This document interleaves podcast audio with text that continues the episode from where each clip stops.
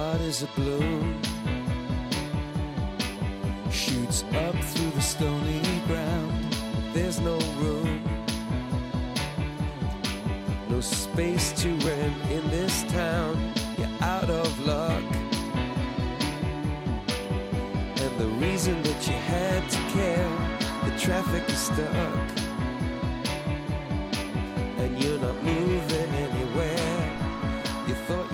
Comienza en Radio María Sexto Continente, con el obispo de San Sebastián, Monseñor José Ignacio Munilla.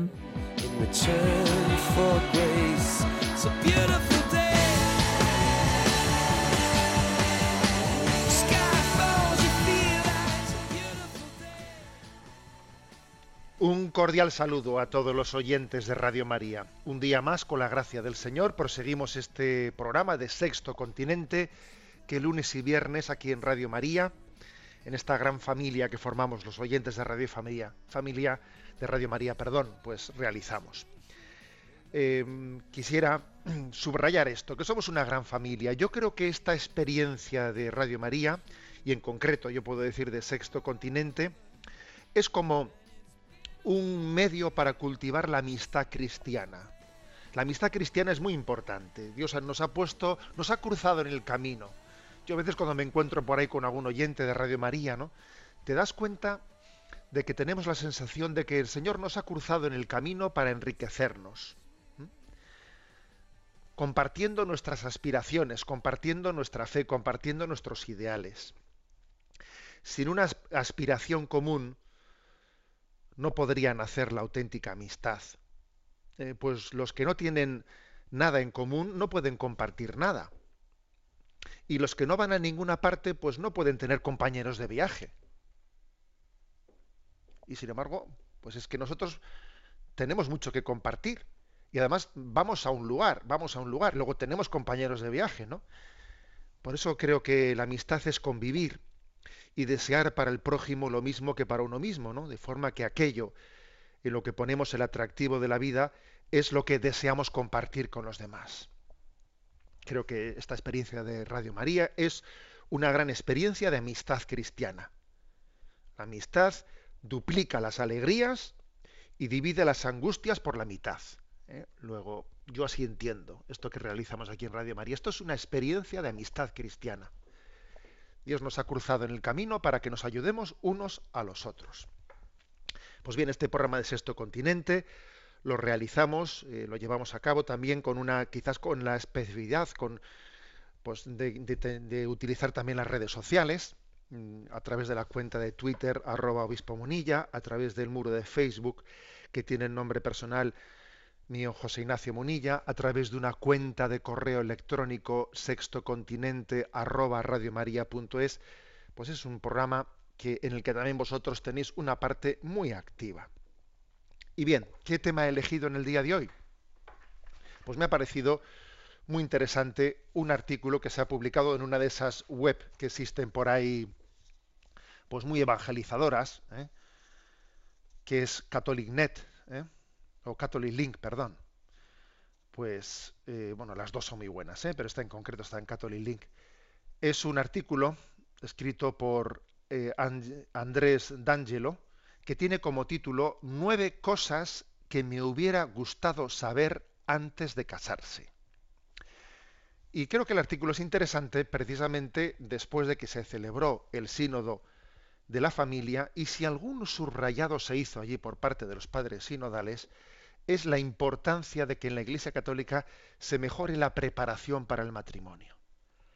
La mejor medicina es la preventiva, se decía también por parte de muchos padres sinodales. La mejor medicina es la preventiva, o sea, es mucho mejor estar, invirtiendo ¿no? nuestros esfuerzos en ver cómo preparamos bien al matrimonio que, que no luego en ver cómo re- recogemos los, los, los trastos rotos. ¿eh? O sea, es, es mejor invertir ¿no? toda nuestra fuerza en la en esa medicina medicina preventiva, sin que obviamente dejemos de acompañar a las personas que han quedado rotas, etcétera. Pero, pero nuestro esfuerzo principal tiene que estar en la proclamación de ese, de ese mensaje de, del matrimonio, ¿no? de esa gran noticia que Cristo nos dio. de ese proyecto primero que Dios tenía, ¿no? Y sigue teniendo ese proyecto primero, ¿no? Para el hombre y para la mujer. Bueno, pues como digo, el artículo mm, de Andrés D'Angelo, nueve cosas que me hubiera gustado saber antes de casarme, pues creo que nos da pie ¿eh? para hablar de este tema. Y es que hay que reconocer que el sacramento del matrimonio es un sacramento muy especial, muy especial, en el que los contrayentes son al mismo tiempo los ministros del sacramento, son los beneficiarios, ese consentimiento libre, se dice, es la forma del sacramento, es que es un sacramento muy especial. Es un sacramento que las cosas hay que vivirlas para entenderlas. ¿eh? Y por eso es muy importante también entenderlas para vivirlas. Así, las dos cosas son verdad. Es que, claro, hasta que no vives el matrimonio no lo entiendes, claro. Y también hasta que no lo entiendes bien, no lo, no lo vives bien. Bueno, pues ¿cuáles son estas nueve cosas eh, que dice este autor que le hubiesen gustado saber antes de casarse o que se las hubiesen explicado mejor? Eh, mejor. La primera, la primera es, dice, no existe un plan B. A ver, es muy importante ir al matrimonio sabiendo que no existe un plan B. El matrimonio es para toda la vida, vamos, ¿no? O sea, que se nos explique bien pues lo que es la indisolubilidad. ¿eh? O vamos a decirlo de otra manera, que el matrimonio no solo es quererse, sino que el matrimonio es querer quererse, que es mucho más. No solo es quererse, es querer quererse. ¿eh? Porque se subraya mucho nuestra cultura romántica, ¿eh? que es un, que es una desgracia, ¿eh? nuestra cultura romántica, pues que el amor da luz al matrimonio, eso está muy bien. Pero es que es el matrimonio también el que alimenta el amor. No solo es el amor el que da a luz el matrimonio, también es el matrimonio el que alimenta el amor. Me habéis escuchado en alguna ocasión que esa famosa eh, anécdota, bueno, anécdota histórica, ¿no? Eh, ¿De dónde viene, de dónde viene la expresión hay que quemar las naves, ¿eh? que tiene en su origen un episodio histórico, ¿eh? allá por el año 335 a.C. ¿eh? Alejandro Magno se disponía a conquistar Fenicia.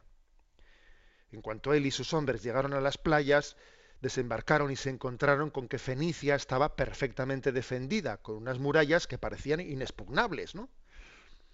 con muchos más defensores que atacantes. Y claro, los capitanes de Alejandro Magno le dijeron, oye, vámonos de aquí, que no hay nada que hacer, ya volveremos en otro momento, esto no hay quien lo conquiste, ¿no? Y fue entonces cuando Alejandro Magno pronunció la famosa orden, quemad las naves, pero como dices, que queméis las naves. Y ante el estupor de los soldados, las quemaron. De esta forma se encontraron entre la playa y las murallas de Fenicia, sin posibilidad de volverse atrás. Ahora o conquistamos Fenicia o aquí terminan nuestros días, vamos. ¿eh? No, hay alternativa. Y claro, conquistaron Fenicia, ¿no? Vaya que si la conquistaron. No cabe duda de que la conquista fue posible porque las naves habían sido quemadas. De lo contrario, en el fragor de la lucha, ¿eh? pues fácilmente hubiesen caído la tentación de retroceder y de huir. Oye, vámonos de aquí, que esto está muy complicado, ¿no? Algo de esto pasa también en la vida matrimonial cuando uno es consciente de que amar no solo es sentir emociones, sino que también es querer querer. ¿eh? O sea, estar plenamente decidido, ¿no? Determinado. De esta forma los problemas se cogen por los cuernos, sin huir de ellos, sin escaparse de ellos. Claro, esto introduce una. Esto, esto explicarlo bien es clave. ¿eh? Es clave. Es clave. ¿eh? Es como si fijaros bien, ¿no? Es como si al, matrimonio le viene un niño, ¿no? Pues estamos esperando el, nacimiento de un niño y entonces decimos, bueno, vamos a ver si, si el niño, pues, pues nos integramos bien con él, ¿no? Nos integramos bien con él y, nos hacemos con él, o de lo contrario, si no nos integramos bien con él, pues eh, ya repudiaremos el niño que, hemos tenido. No, perdón, eso, eso es impensable, ¿no? Todos entendemos que eso es impensable. Pues como se dice, mutandis mutandis, ¿no? O sea, eh, eh, este es el tema. No se trata de si me va bien, no, no. Es que es algo que no se cuestiona.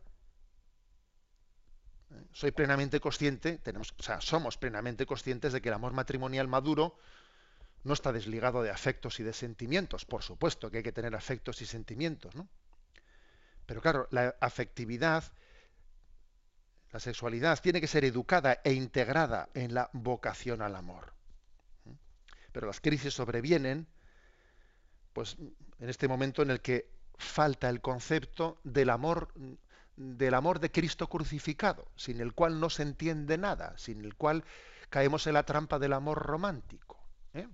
En resumen, el primer punto es, dice él, convencerse de que no existe un plan B. A ver, que vamos a por todas, que vamos a por todas, que, que no únicamente vamos al matrimonio porque nos queremos, sino porque queremos querernos, que es, que es mucho más, ¿eh? que es mucho más. Es mucho más querer quererse que únicamente quererse. Bueno, ese es el primer punto, ¿eh? el que se subraya, digamos, en esta, en esta proposición de nueve cosas que me hubiese gustado saber antes de casarme.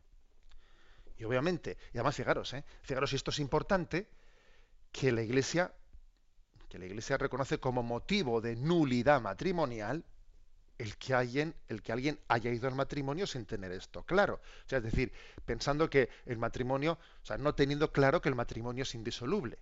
Es un motivo de nulidad. Segundo lugar, ¿eh? segunda cuestión. El matrimonio, en el matrimonio no se trata únicamente de mi plan de felicidad, mi plan de felicidad. ¿eh?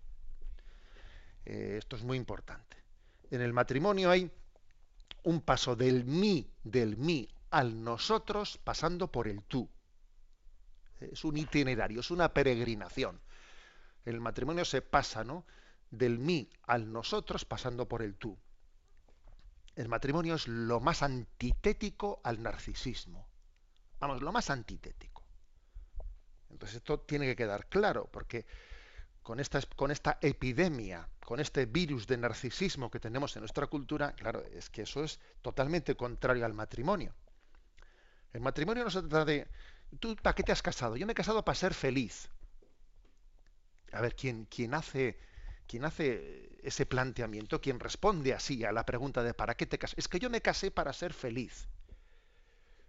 Madre mía, es que tenemos que entender, acoger la palabra del Evangelio el que busque su vida la perderá, pero el que la pierda por mí la encontrará. Eso de que yo me casé, es que yo me casé para ser feliz. Es que eso es un planteamiento en el que no se ha superado el yo-yo. El yo-yo. Puede ser un planteamiento que está enfermo de narcisismo. Es que uno no se casa para ser él feliz. Es que también uno se casa para salir, o sea, cambiar su horizonte de vida del yo al nosotros, del yo al nosotros. ¿eh? Y eso pasa por el tú. ¿eh? El matrimonio se trata precisamente de buscar, ¿no? con todas nuestras fuerzas, la felicidad del cónyuge, que, que es necesaria para el nosotros. Como digo, es un paso del, del yo al nosotros pasando por el tú. Y claro, eh, eso supone una purificación interior muy grande, porque amar, amar es la antítesis de utilizar. Entonces el narcisista utiliza al prójimo, utiliza, utiliza en, una, en una visión en la que todo es egocéntrico. Y claro, eso es antitético con el matrimonio. Amar es lo contrario de utilizar, ¿eh? decía San Juan Pablo II. Bueno, pues pues esta es otra clave muy importante para, explicar con mucha nitidez en, la preparación hacia, el matrimonio. Es verdad que luego esto, una cosa es decirlo teóricamente y luego otra cosa es vivirlo existencialmente, pero claro, eh, no solo hay que vivir para entender, también es importante entender para poder vivir. Este es, por lo tanto, eh, el segundo aspecto importante. Tercer, tercera cosa que dice él, me hubiera gustado saber antes de casarme. ¿Eh? ¿Cuál es la tercera cosa? Dice, la comunicación es más efectiva que el silencio. Siempre, dice él, ¿eh? siempre. La comunicación es más efectiva que el silencio, siempre. Porque a veces, eh, a veces nos olvidamos de que existen entre nosotros ritmos muy distintos, muy distintos, y acompasarlos, acompasarnos, pues eh, no se puede acompasar las cosas sin, sin confrontarlas, sin hablarlo, sin ponerlo encima de la mesa. Puede dar mucha pereza tener que hablar de todo porque supone desnudarse, supone eh, que, me estén poniendo el dedo en la llaga, pero es que es, que es necesario, ¿no? Problema no afrontado en un matrimonio es problema no solo pospuesto, sino problema agrandado. Problema no afrontado es problema pospuesto y agrandado, emponzoñado. ¿eh? Es así. Luego es importantísimo tener la disposición de, de, hablar desde el principio, de coger, de coger el toro por los cuernos desde el principio, de poner las cosas encima de la mesa desde el, desde el minuto uno.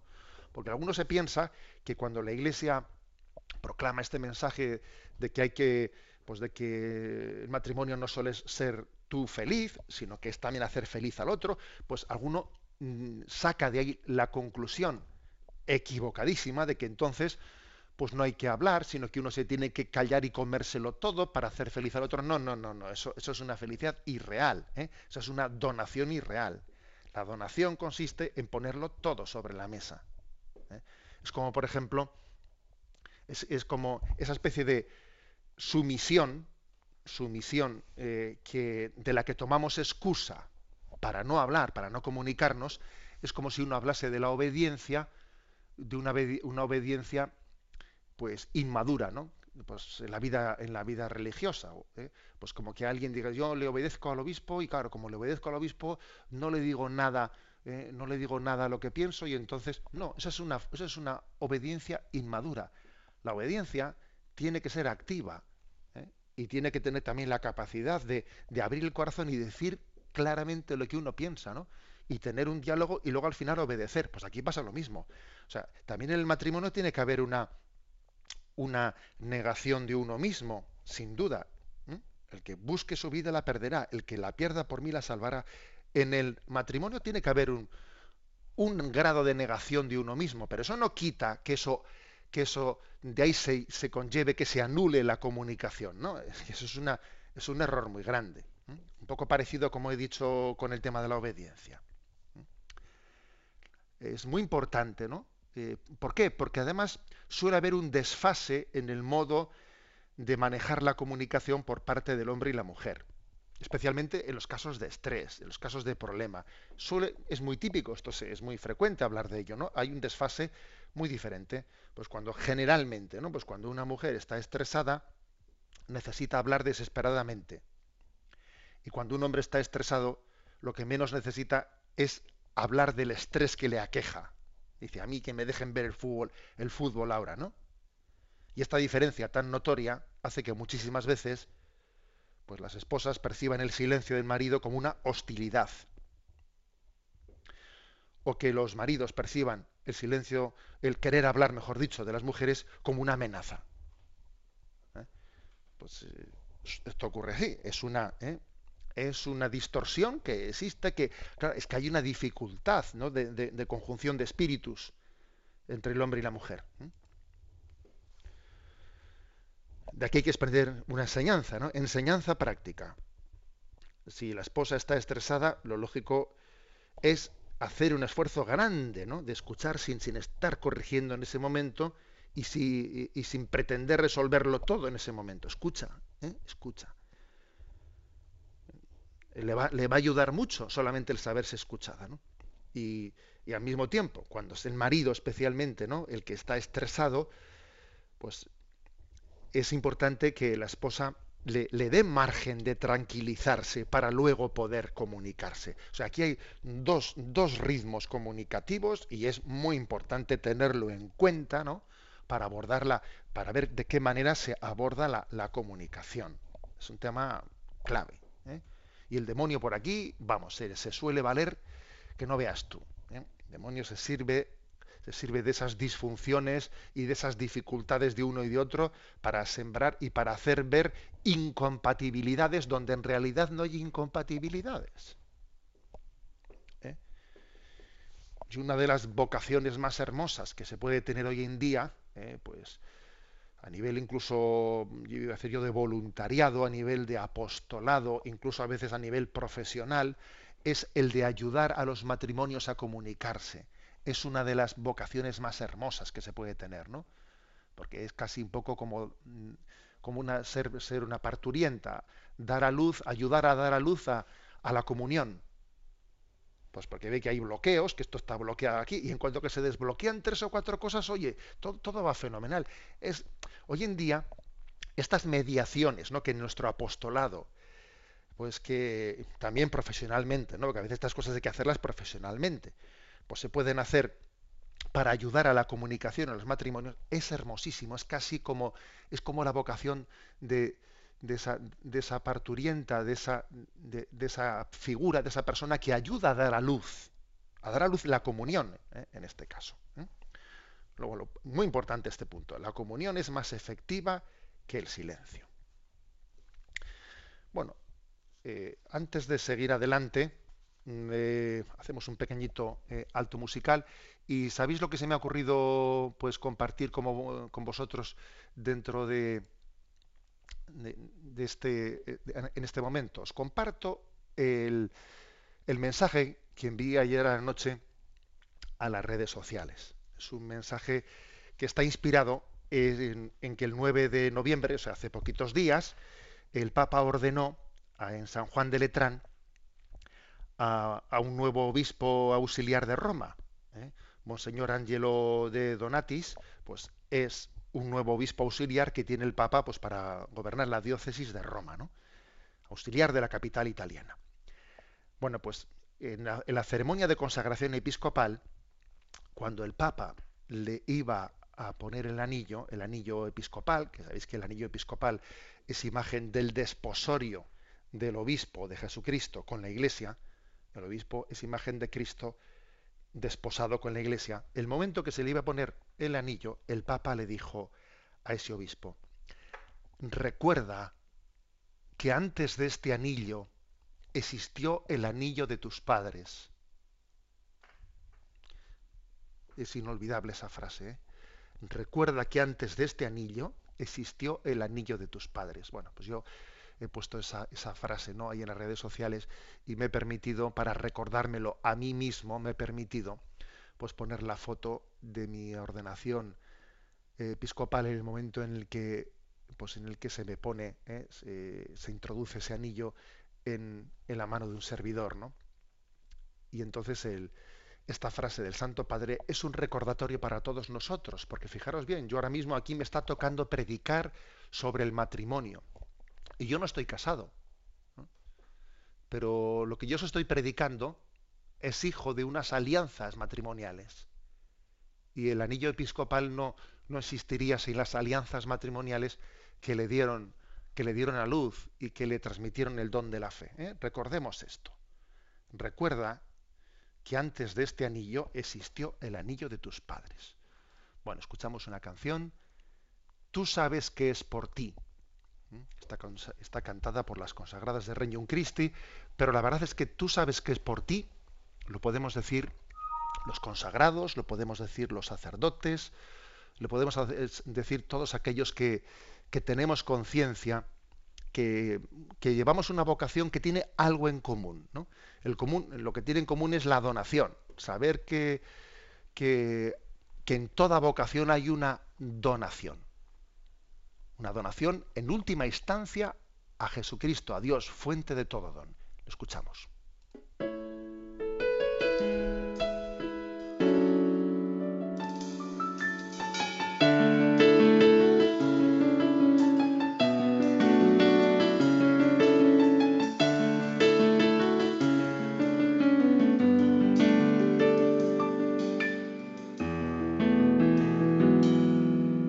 Despierto con el alba y pienso en ti. Intento recordar lo que ayer te prometí. Después de que te fallé otra vez. Un café y empiezo a trabajar. Montañas de papeles tengo que revisar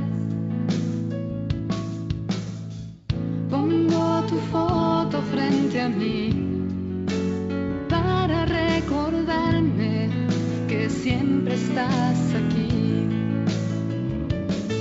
Y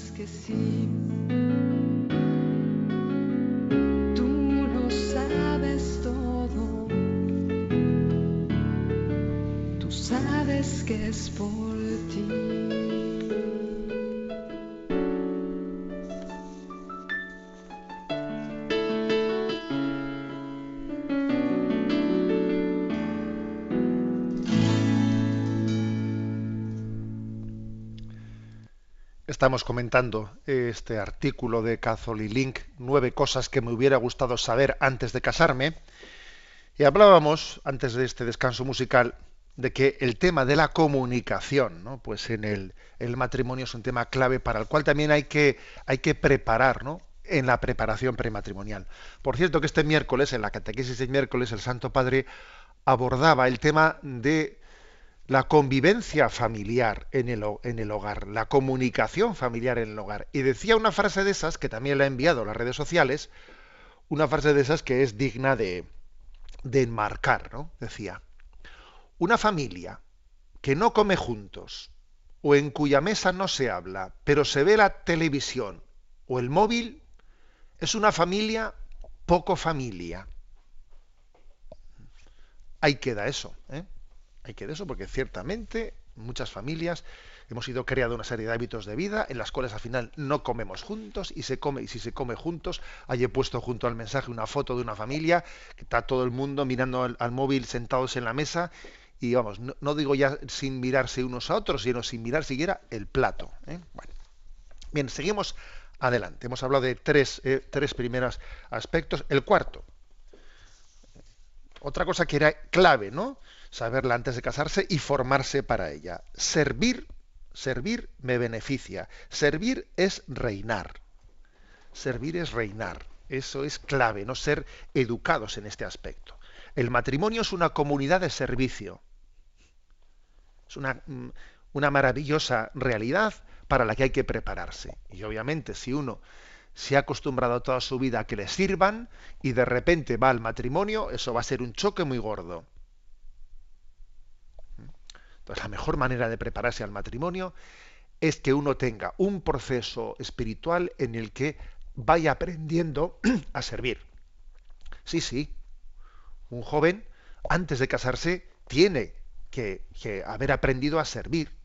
De lo contrario, llega al matrimonio y eso va a ser tremendo. ¿eh? Y en eso, ojo, podemos tener culpa de haber, de haber criado ¿eh? a nuestros hijos, pues sobreprotegiéndoles y casi no dispensándoles de servir en la familia, ¿eh? dándoselo todo hecho, todo hecho, y ellos no, se han acostumbrado a no servir, y entonces llegan al matrimonio y eso es un choque muy gordo. El matrimonio es una comunidad de servicio. Y bueno, tradicionalmente, tradicionalmente, aunque ahora somos muy conscientes de que han cambiado mucho las cosas, tradicionalmente la mujer ha tenido más instintivamente asumido en su, en su vida el, el don del servicio. Y los hombres hemos tenido más peligro, más peligro en este tema, de, de tener tu cabeza y tu corazón en otras cosas. ¿eh? en el trabajo, en lo que sea, de manera que uno, claro, si tiene, si en el fondo él está sirviendo en otros lugares, en otros lugares, llega a la familia y entiende que, bueno, yo sirvo en el trabajo, sirvo en no sé dónde, en la familia tengo que ser servido, porque ya he servido en el trabajo. Pues hemos arrastrado ¿no? esa, esa malformación de partida que eso ha hecho sufrir a muchísimos matrimonios. Ya, ya, he servido suficiente en el trabajo. Ahora llego aquí y yo aquí tengo que ser servido. Claro, encima, en la, en la medida en que la mujer pues, se ha integrado ¿no? pues, al mundo laboral, pues entonces, claro, eso eh, ha comenzado a ser, a ser imposible, ¿eh? a ser imposible. Algo que ya venía mal de origen, ¿eh? pero ha comenzado a ser imposible. Y entonces eso, ha sido pues, lo, que, lo que es una, una comunidad de servicio que es el matrimonio, pues muchas veces se ha convertido en una escenificación de egoísmos dramática. Dramática. ¿eh? O, en el mejor de los casos, el mejor de los casos es una especie de pacto, un frío pacto de, de actividades compartidas, ¿no? Pero que claro, eso no es una comunión. ¿eh? No, ni, ni, un enfrentamiento de egoísmos, ni un, ni un pacto, ¿eh? un pacto practicista de reparto de funciones. No, el matrimonio tiene que ser una comunidad de servicio. En él tiene que haber una competitividad de servicio. O sea, uno tiene que tener claro en su vida que servir es reinar. Y, y obviamente eso supone pues una, una educación interior muy grande. Importantísima. Quinto aspecto otro aspecto clave ¿no? para prepararse bien al matrimonio. Bien, él lo titula de esta manera, el conflicto no es señal de que seamos una pareja disfuncional. Es decir, no tener miedo tampoco, no tener miedo a los conflictos, no tener miedo a contrastarnos unos con otros, ¿eh? a contrastarnos. La falta absoluta de conflicto puede ser señal de que nos rendimos. En principio, pues en un matrimonio en el que se discute, en un noviazgo en el que se discute, eh, se discute pues, pues puede ser un signo bueno de que hay dos personas con igual dignidad, que están vivas, ¿eh? que están vivas. No hay que tenerle miedo, miedo a eso. La vida es lucha y la paz completa muchas veces puede ser la paz del cementerio. ¿Eh? O sea que no, no siempre una paz mm, aparente es una paz real. No. ¿eh? Luego, digamos, hay que confiar en que todos los problemas, todos los conflictos son una oportunidad para aprender más y para ser más caritativos, más caritativos, ¿no? No hay que tener miedo a las crisis. De toda crisis el Señor tiene una providencia de crecimiento. No tener miedo a las crisis. Eso sí, para que una crisis sea beneficiosa, uno tiene que adentrarse en ella sabiendo que hay una providencia de Dios para crecer y para santificarnos más en esta crisis. Si uno no parte, no, tiene esa convicción de partida, mm, posiblemente la crisis sea para mal.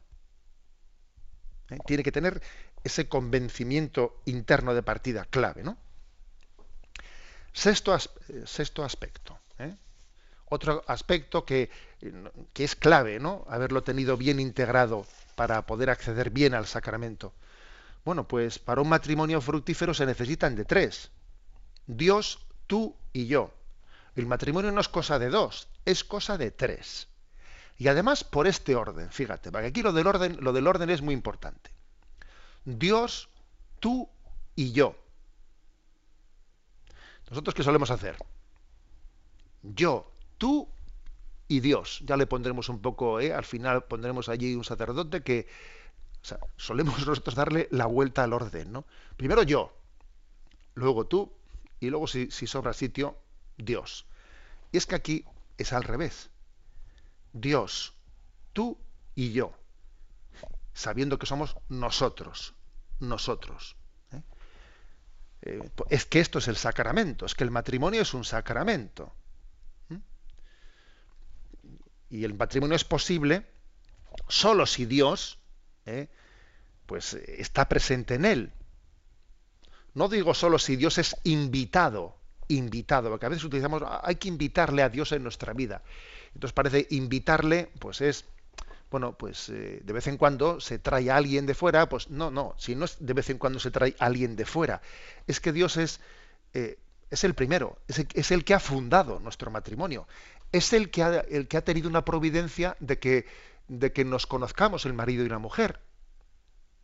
O sea, es que el origen del matrimonio está en Dios. Él ha dado la vocación. No es que de vez en cuando a ver si le traemos. No, no, es que es que Él es el autor del matrimonio. Luego es clave tener esto, esto integrado. No es que uno dice, yo busco, ¿eh? busco una mujer, busco un marido, y luego voy a Dios para que me la bendiga. No, eso, eso está equivocado. Eso está mal planteado. No es que yo he buscado el marido o el novio o la novia y ahora voy a ver, eh, le voy a pedir a Dios que me lo bendiga. Es que hay una providencia de Dios que Dios te lo ha dado. Es que Dios dirige tu vida. Tú estás descubriendo cuál es el camino en el que Dios te va te va demostrando su voluntad, ¿no? Él te lo ha puesto en el camino de tu vida, tú has discernido si es de Dios o no es de Dios, si no es de Dios, obviamente has dicho, no puedo seguir adelante con este noviazgo, el planteamiento es el contrario, no es, no es yo, tú y Dios, sino que es Dios, tú y yo. ¿Mm? Aquí eh, hay que hablar de cómo se ora, se reza juntos, cómo se participa de la Eucaristía, cómo también nos confesamos, cómo, cómo nos ayudamos en el camino de la conversión, ¿no? teniendo siempre a Dios como fuente de, ese matrimonio. Séptimo punto. Séptimo punto eh, de, estas, de estas cosas claves que se necesita saber para acceder bien al matrimonio. Los hijos son un don, un don de Dios y una encomienda. ¿eh? Don y encomienda. Los hijos no son un derecho. O sea, nadie tiene derecho a tener un hijo. Son un don y al mismo tiempo son una encomienda. Quien escribe este artículo que estoy comentando, eh, Andrés D'Angelo, que por cierto el, artículo lo, lo, escribe él a propósito de que celebraban pues el, el aniversario de su matrimonio, 17 años de, matrimonio celebraban, y esto fue un poco lo que le inspiró a él a escribir este artículo que estamos comentando. Bueno, pues él dice, jolín, que si los hijos eran un don, pues eh, como ellos lo experimentaron, porque resulta que la, que la primera hija murió al día siguiente de nacer, fíjate tú, en ese matrimonio. ¿eh? Y tuvieron que entender que los hijos, a ver, que nadie tiene derecho a tener un hijo, que es un don y se acordaron de esa, de esa expresión del libro de Job, el Señor me lo dio, el Señor me lo quitó, bendito sea el nombre del Señor. O sea, imagínate para ellos qué, qué, gran lección existencial sería aquello, ¿no? Luego tuvieron posteriormente más hijos. Bueno, eh, hay que decir que los hijos son una encomienda y la misión principal de la vida de unos esposos va a ser que sus hijos sean santos, ni más ni menos. Somos instrumento de Dios para la santidad, unos de otros. Eso es, eso es lo, esa es la clave. ¿eh? O sea, yo no ni, ni tengo como objetivo, ¿no? Como a veces se dice, ¿no? Objetivos en la vida, pues plantar un árbol, ¿eh? escribir un libro, tener un hijo. Eso, con todos mis respetos, yo cada vez que lo oigo, a mí me sale urticaria. Porque, claro, plantar un árbol y escribir un libro es una acción tuya, ¿no? Que sale de ti, no. Y, luego tener un hijo es como que necesito yo un hijo para realizarme. Que no, que las cosas no son así. Que un hijo es un don, es una encomienda. ¿Eh? Recurrir a un hijo como una especie de instrumento de realización, y si no tengo tal, pues ahora pues voy a andar la fecundación in vitro y allí que, que, voy a tener un hijo aunque no tenga. A ver, eso es, es, es un error de planteamiento tan gordo Bien, eh, esto es importante, eh, que subrayemos que hay una encomienda. Esto no es mío, los hijos no son míos, son de Dios, son de Dios. Yo soy instrumento eh, para su santificación.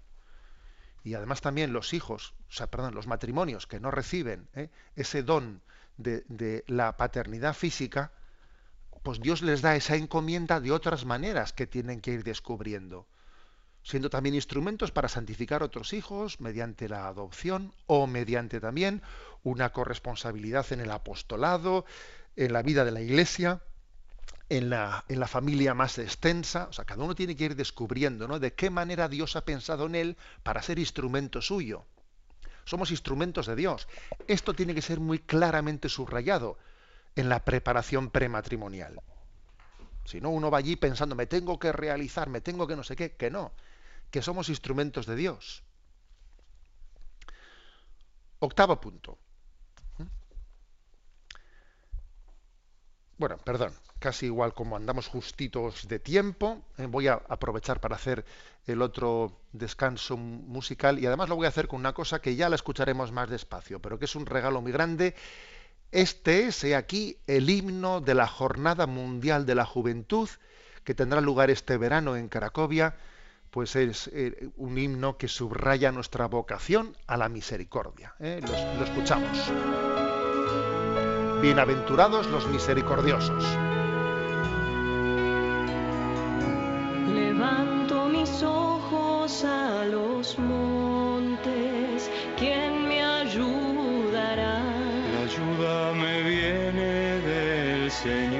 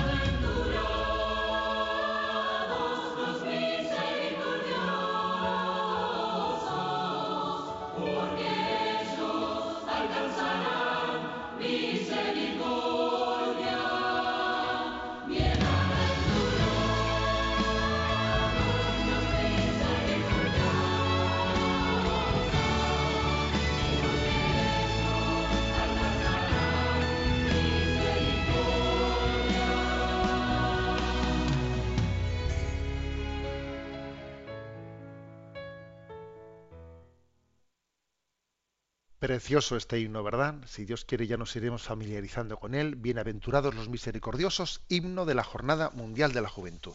Pero nos falta poquito tiempo y estamos comentando en el programa de hoy un artículo que ha aparecido publicado en Catholic Link, nueve cosas que me hubiera gustado saber antes de casarme.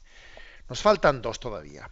En la octava, un buen matrimonio es la unión de dos buenos perdonadores. Vamos a ver, esto es un tema clave, no súper clave. Aquel que no perdona en el matrimonio es como aquel que toma veneno y espera que el otro se muera. Aparte de todo, el demonio tiene la capacidad cuando nos introduce rencores en nuestro corazón, tiene la capacidad de hacernos tontos. Tontos, ¿no?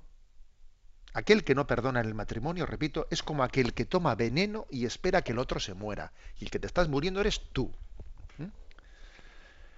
Para pedir perdón tenemos que ser muy humildes y para perdonar tenemos que ser misericordiosos. ¿Mm? Las dos cosas, ¿eh? Humildes para pedir perdón y misericordiosos para poder perdonar. Las dos cosas son claves. Si uno no se ha entrenado en esto, mira, que no se case, por Dios, que no se case. Porque su matrimonio va a ser un desastre. Esto hay que decírselo a la gente. Esto es importante que nuestra preparación prematrimonial esté asumido. Si uno no es humilde para pedir perdón y no es misericordioso para perdonar, que no se case. Es como pretender que juega al fútbol un cojo. Un cojo hay que decirle que no puede jugar a fútbol. Bueno, pues un soberbio no puede casarse porque es incompatible. Nos dice el Evangelio, ¿no? Sed pues misericordiosos como vuestro Padre es misericordioso. Perdonaos como, nosotros perdonamos, ¿no? No se puede pedir perdón a Dios si no estamos dispuestos a perdonar a perdonarle al cónyuge, Luego esto es clave, ¿no? Cuando nos perdonamos y expresamos ese perdón mediante la reconciliación, también por otra parte estamos enseñando a perdonar a nuestros hijos. Porque también, digamos, es una unión, el matrimonio es una unión de dos buenos perdonadores que además hacen escuela de perdón y sus hijos aprenden a perdonar de ellos. Bueno. Y mm, el noveno punto. El matrimonio, y el, último, ¿eh? el matrimonio ofrece la posibilidad de máxima realización personal. O sea, el matrimonio, porque si algunos ha pensado que porque yo he insistido aquí en la importancia de ser humilde, en la importancia de la, de la negación de uno mismo, de la vocación a servir, etcétera, etcétera, etcétera, eh, si alguno se olvida, o sea, si alguno se pensaba que esto es una especie de, de pues de autocastración, ¿no? No, no, perdón. El matrimonio ofrece la posibilidad máxima, máxima de realización personal. es el plan de Dios para la plenitud. Pero claro, con todos estos ingredientes que hemos dicho al mismo tiempo asumidos. Dios nos ha creado a su imagen y semejanza. Varón y hembra los creó, hombre y mujer los creó, lo cual quiere decir que la plenitud del hombre es la imagen y semejanza de Dios. ¿Y qué ocurre? Pues que nadie, nadie agota, agota esa imagen y semejanza de Dios. O sea, el hombre eh, tiene una imagen y semejanza de Dios parcialmente, la mujer tiene esa imagen y semejanza de Dios parcialmente. Por eso, para esa, para esa vocación a la plenitud que tenemos, como somos, como tenemos una imagen y semejanza que son parciales, lo lógico es que necesitamos ese complemento. Eh, cuando uno tiene esa experiencia de tú me complementas en, esa, en ese deseo de plenitud que yo tengo, ¿no? de, imagen y semejanza de Dios, ahí hemos dado la clave. Ahí hemos entendido la clave. ¿no? En el matrimonio podemos encontrar esa, esa llamada a la plenitud personal porque Dios ha querido que su imagen y semejanza eh, no sea, nadie la tenga plenamente, totalmente. O sea, el hombre y la mujer son complementarios.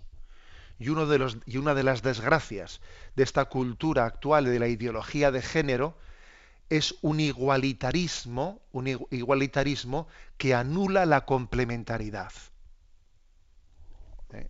Esta es una desgracia. Entonces, de ahí viene, de ahí viene, pues una, una no comprensión de qué es el matrimonio, porque tiene que haber una complementariedad. ¿Eh? Tú me complementas. No entender esto es una desgracia. Repito, de la ideología de género viene una teoría falsa del igualitarismo, que se confunde la igual dignidad del hombre y la mujer con un igualitarismo que no subraya lo que es suficientemente, lo que es la diferencia complementaria entre la masculinidad, la feminidad, claro, como tienen que, hacer una, tienen que proponer el homosexualismo como si fuese una alternativa al matrimonio, claro, es que eso es un desastre. ¿eh? En ese, eh, hay un don de complementariedad que, que es clave para la realización personal. Tú me complementas. Bueno, pues fijaros, todo esto está enmarcado en una gran verdad, ¿no? que se podía resumir en tres puntos. Fijaros bien si, a ver si yo la, subrayo de esta manera. Primero, para la plenitud hay que entregarse. Segundo, para poder entregarse hay que poseerse. Hay que ser dueño de uno mismo. Y en tercer lugar, para poseerse, para poseerse hay que trabajar la madurez y el equilibrio interior. Esto necesita tiempo, buena orientación y oración, medios de gracia. Las tres cosas necesita. ¿eh? Primero, repito esto, ¿no? Este es el camino hacia esa plenitud. El matrimonio, eh, pues es, ofrece la máxima posibilidad de, realización de plenitud, pero, eh, pero con un camino. Para la plenitud hay que entregarse. Dos, para entregarse hay que poseerse. Tres, para poseerse hay que hacer un camino de, maduración y de equilibrio interior que requiere tiempo, que requiere buena orientación. Qué importante es que tengamos buenos acompañantes espirituales. Qué importantes. ¿Mm? Que eduquemos bien de nuestros seminarios al acompañamiento espiritual, que los centros de orientación familiar seamos capaces de de formar a buenos, a buenas acompañantes del matrimonio. ¿Mm? Tiempo, buenos orientadores y oración, medios de gracia, porque nada somos sin la gracia de Dios, necesitamos medios sobrenaturales. Bueno, pues bien, hasta aquí llego. Me ha parecido interesante, me ha parecido interesante, pues, eh, este, este artículo. ¿eh?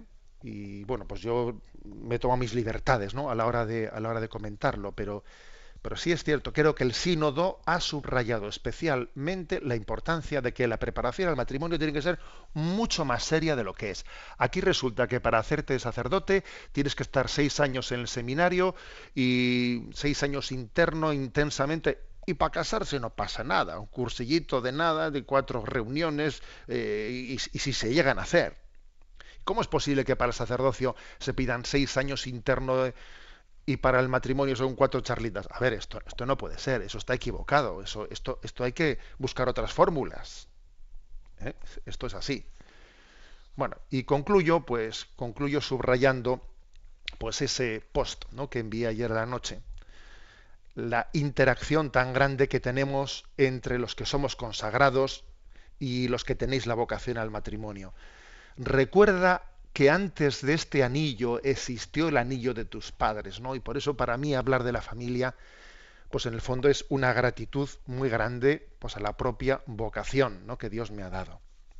La bendición de Dios Todopoderoso, Padre, Hijo y Espíritu Santo descienda sobre vosotros. Alabado sea Jesucristo.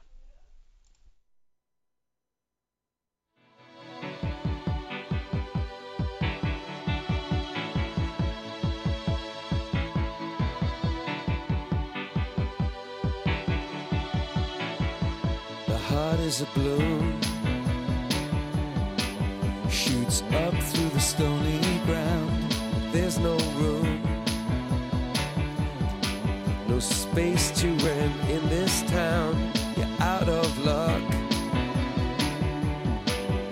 And the reason that you had to care, the traffic is stuck. And you're not